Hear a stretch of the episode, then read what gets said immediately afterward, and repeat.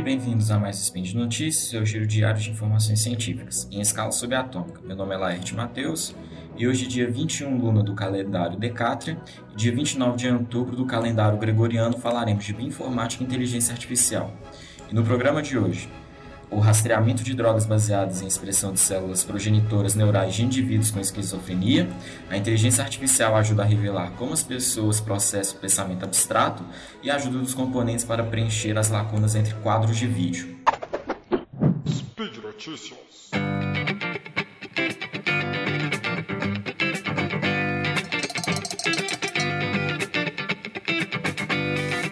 Esquizofrenia é um transtorno neuropsiquiátrico altamente hereditário, com risco genético refletindo uma combinação de mutações raras e variantes comuns de pequeno efeito.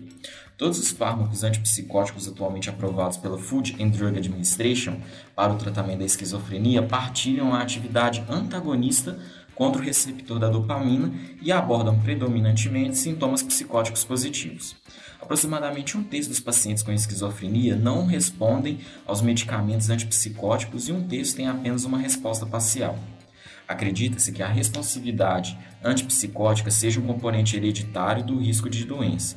As atuais ferramentas farmacêuticas de descoberta de fármacos in vitro para a esquizofrenia frequentemente combinam linhas celulares imortalizadas e simples leituras biológicos mas a taxa de sucesso da descoberta de drogas para desordens neuropsiquiátricas hereditárias é particularmente baixa. Consequentemente, o desenvolvimento de medicamentos tende a se concentrar em refinar os tratamentos existentes para reduzir os perfis de efeitos colaterais e ou aumentar a eficácia por meio da adesão. Uma estratégia melhorada de triagem de, de, drogas recapitularia mais fielmente a biologia da esquizofrenia e também integraria os avanços da genética psiquiátrica. Modelos baseados em células estaminais pluripotentes induzidas pelo homem com esquizofrenia identificaram vários fenótipos neurais, sinápticos e moleculares em neurônios derivados de pacientes, demonstrando a viabilidade de uma abordagem mais personalizada para a descoberta de drogas.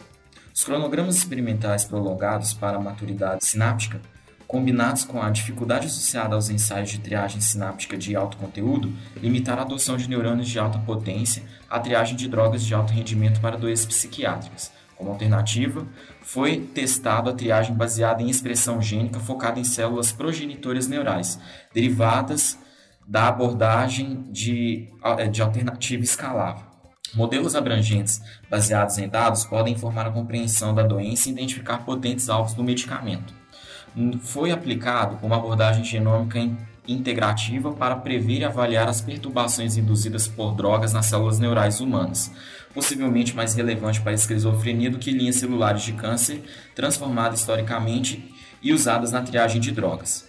Em 135 fármacos testados em sílico, foram realizados uma triagem transcriptoma nas células pluripotentes de 12 pacientes com esquizofrenia em 12 controles saudáveis cada, assim como 8 células cancerígenas.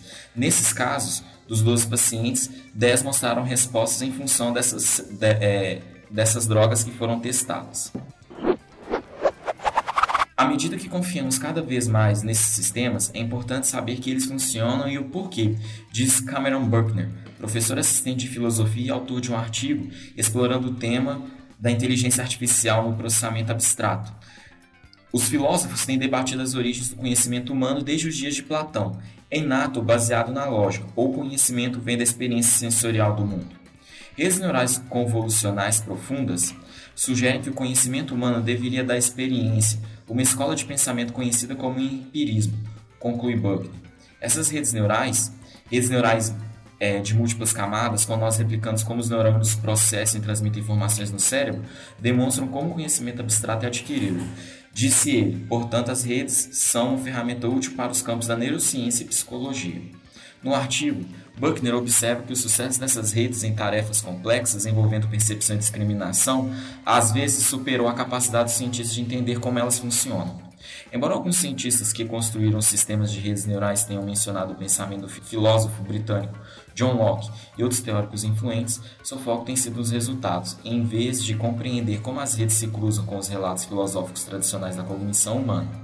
Buckner partiu para preencher esse vazio, considerando o uso da inteligência artificial para raciocínio abstrato, desde jogos estratégicos até reconhecimento visual de cadeiras, obras de arte e animais, tarefas que são surpreendentemente complexas considerando as muitas variações potenciais no ponto de vista, de cor, estilo e outros detalhes.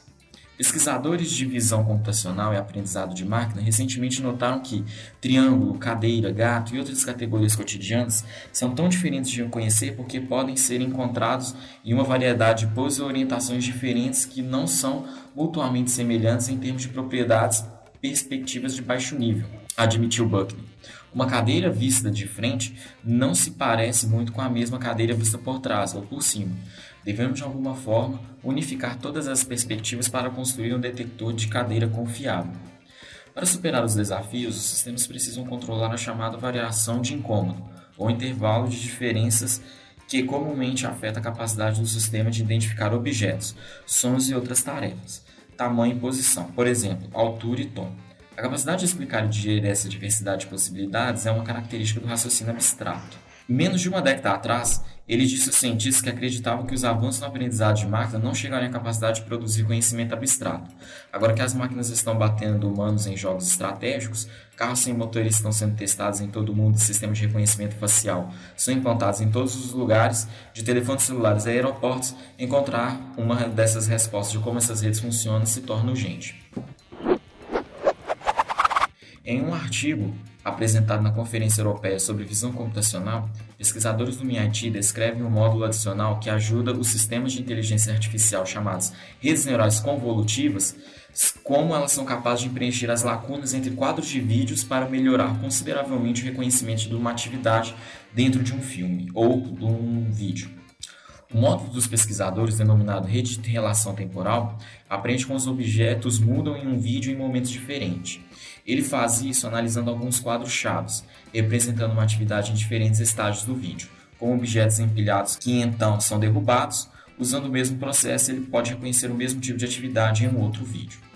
Nos experimentos, o módulo superou os modelos existentes por uma grande margem ao reconhecer centenas de atividades básicas, como cutucar objetos para fazê-los cair, jogar algo no ar e dar um sinal de positivo.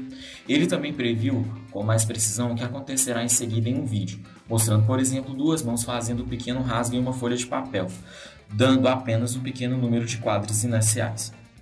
Um dia, o módulo poderia ser usado para ajudar os robôs a entender melhor o que está acontecendo ao seu redor. Nós construímos um sistema de inteligência artificial para reconhecer a transformação de objetos ao invés de, da aparência deles, diz Boleizou, um ex-aluno de doutorado do Laboratório de Ciência de Computação e Inteligência Artificial, que é agora professor assistente da Ciência da Computação na Universidade de Chelsea, Hong Kong. O sistema não passa por todos os quadros. Ele pega quadros chaves usando a relação temporal de quadros, reconhece o que está acontecendo e isso melhora a eficiência do sistema e faz funcionar em tempo real com precisão. Dois módulos comuns de redes neurais convolutivas estão sendo usados para o reconhecimento das atividades e hoje sofrem de inconvenientes da, da eficiência e precisão. Um modelo é preciso, mas deve analisar cada quadro de vídeo antes de fazer uma previsão, que é computacionalmente caro e lento. O outro tipo, chamado de rede de dois fluxos, é menos preciso, porém mais eficiente. Ele usa um fluxo para extrair recursos de um quadro de vídeo e em seguida mescla os resultados com fluxos ópticos, um fluxo de informações extraídas sobre o movimento de cada pixel. Fluxos ópticos também são computacionalmente caros para serem extraídos, então o modelo ainda não é tão eficiente. Queríamos algo que funcionasse entre os dois modelos, para obter tanto eficiência quanto pre pre é, precisão, afirma Zou. Os pesquisadores treinaram e testaram seu módulo em três conjuntos de dados de vídeos coletivos de várias atividades realizadas. O primeiro conjunto de dados, chamado Something Something, criado pela empresa 20BN, tem mais de 200 mil vídeos em 174 categorias de ação, como cutucar um objeto para que ele caia ou eleve um objeto. O segundo conjunto de dados, os Jester, contém quase 150 mil vídeos com 27 mil gestos diferentes, como dar um polegar para cima ou para a esquerda. E o terceiro, Chariots, construído por pesquisadores da, da Carnegie Mellon University, tem quase 10 mil vídeos e 157 atividades categorizadas, como carregar uma bicicleta ou jogar basquete. Quando recebe um arquivo de vídeo, o módulo dos pesquisadores processa simultaneamente quadros ordenados, em grupos de 2, 3 e 4, espaçados por algum tempo. Em seguida, atribui rapidamente a probabilidade de que a transformação do objeto desses quadros corresponda a uma classe de atividade específica. Por exemplo, se ele processa dois quadros, onde o quadro posterior mostra um objeto na parte inferior da tela e o anterior mostra o objeto no topo. Eles atribuirá uma alta probabilidade à classe de atividade, mover o objeto para baixo. Se um terceiro quadro mostra o objeto no meio da tela, essa probabilidade aumenta ainda mais, e assim por diante. A partir disso, ele aprende recurso de transformação de objetos em quadros que mais representam uma determinada classe de atividade. No testes, uma rede neural convolutiva, equipada com um novo módulo, reconheceu com precisão muitas atividades usando os dois quadros, mas a precisão aumentou com a amostragem de mais quadros. Para Gessner, o módulo alcançou com precisão superior a 95% do reconhecimento de atividades, superando vários modelos existentes.